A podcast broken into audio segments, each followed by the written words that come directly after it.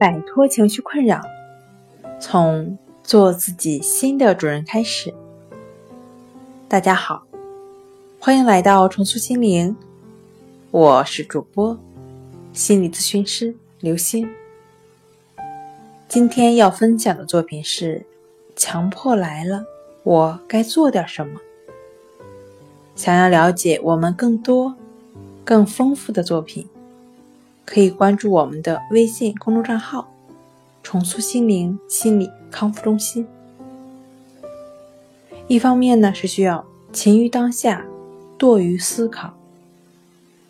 无论是学生、职员、管理者、创业者，还是总裁，踏踏实实的做好我们当下之事，就是为了明天积聚力量。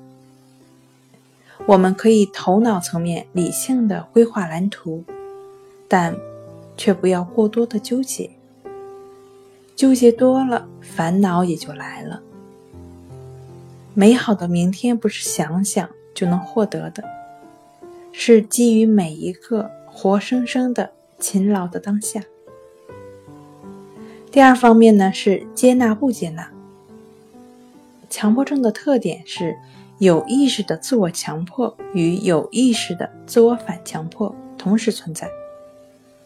如果说反强迫是用来伤害的，那强迫又何尝不是呢？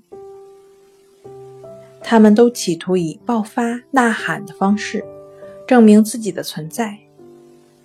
反强迫和强迫互为敌人，二者针锋相对，最后受伤的还是我们自己。如果他们是盟友，接受曾经的敌人，接纳自己的不接纳，自然化干戈为玉帛。第三个呢是饮食合理，作息规律。森田先生说：“像健康人那样去工作、生活、学习，那么。”你就能成为健康的人。的确，健康的饮食起居是身心健康的基础。好了，今天跟大家分享到这儿。这里是我们的重塑心灵。